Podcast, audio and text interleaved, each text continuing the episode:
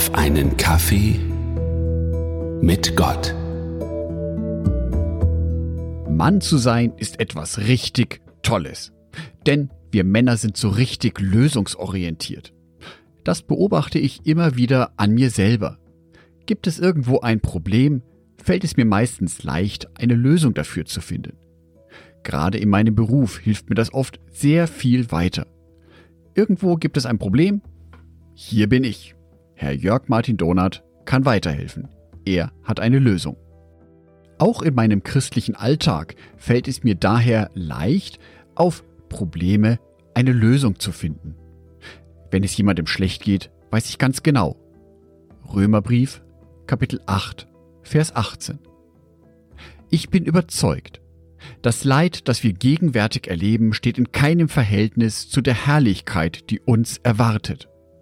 Gott wird sie an uns offenbar machen. Vers 28.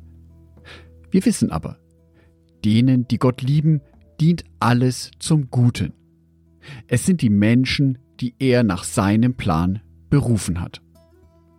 Na also, wenn es irgendjemandem schlecht geht, kann ich ganz schnell sagen, ja, jetzt geht es dir schlecht, aber irgendwann mal wird es dir besser gehen. So eine Reaktion führt eigentlich schnell zum Ziel, oder? Problem, Lösung. Wir Menschen funktionieren aber nicht nach diesem strikten Muster. Schließlich sind wir Menschen Wesen mit Gefühlen, mit Emotionen.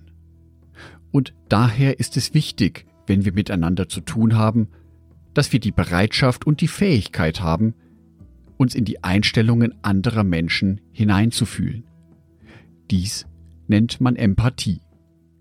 Empathie ist eine wichtige Eigenschaft, um anderen Menschen zu helfen, um anderen Menschen zu begegnen. So wichtig, dass sogar Jesus selber empathisches Verhalten zeigte. Johannes Evangelium, Kapitel 11, Vers 35. Da brach Jesus in Tränen aus. Diese Szene beeindruckt mich immer ganz besonders tief. Jesus Christus, Herrscher über das Universum, ganz Mensch und ganz Gott. Dieser Jesus hat überhaupt gar keinen Anlass zu weinen, Tränen zu zeigen. Er hat doch alles in seiner Kontrolle. Ja, er kann sogar Tote wieder vom Leben erwecken. Er war sich seiner Macht und seiner Kraft bewusst. Und trotzdem weinte Jesus. Diese Begebenheit zeigt mir, dass es nicht immer darauf ankommt, was wir wissen oder was wir fähig sind zu tun. Es geht nicht immer gleich um die Lösung. Es geht auch um einen angemessenen Weg dorthin. Es geht darum, auf seine Mitmenschen einzugehen. Jesus erkennt die Situation. Lazarus ist gestorben. Die Menschen, die ihn geliebt haben, sind tief traurig über diesen Verlust. Jesus erkennt diese Trauer an. Jesus erkennt diese Emotion an.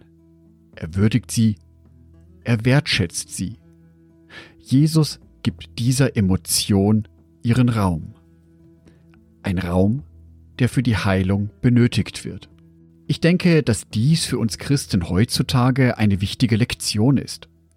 Wenn uns Menschen von ihren Sorgen, Nöten, Problemen und Schmerzen erzählen, von den Sachen, die sie gerade eben beschäftigt, dann ist es wichtig, dass wir diesen Emotionen Raum geben, dass wir diesen Schmerz ein Stück weit mit aushalten.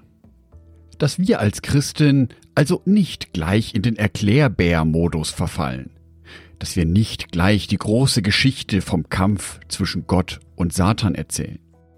Dass wir nicht gleich auf die zukünftige Herrlichkeit verweisen, die einmal an uns offenbar werden soll.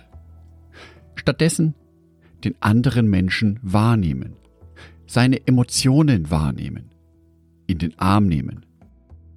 So helfen wir zwar zunächst nicht mit Worten, dafür aber mit Taten, mit Anteilnahme. Wenn wir uns so verhalten, folgen wir damit Jesu Beispiel und nehmen unsere Mitmenschen ganzheitlich wahr, sowohl auf der emotionalen Ebene wie auch auf der tröstenden Ebene. Ich wünsche dir die Kraft, dass du andere Menschen trösten kannst. Nicht nur mit Worten, sondern auch mit Taten. Dass du spürst, wann ein Mensch in den Arm genommen werden möchte. Wann ein Mitmensch es braucht, dass man ihm einfach zuhört. Und wenn dann irgendwann einmal die Zeit reif ist, auch ein richtiges Wort. Dafür wünsche ich dir Gottes Segen. Angedacht von Jörg Martin Donat.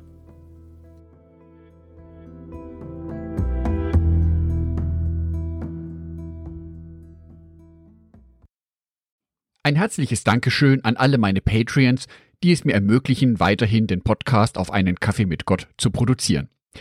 Herzlichen Dank an Sonitschka und an Andreas Pfeiffer. Auf Patreon kannst du mich bereits mit einem Euro monatlich unterstützen.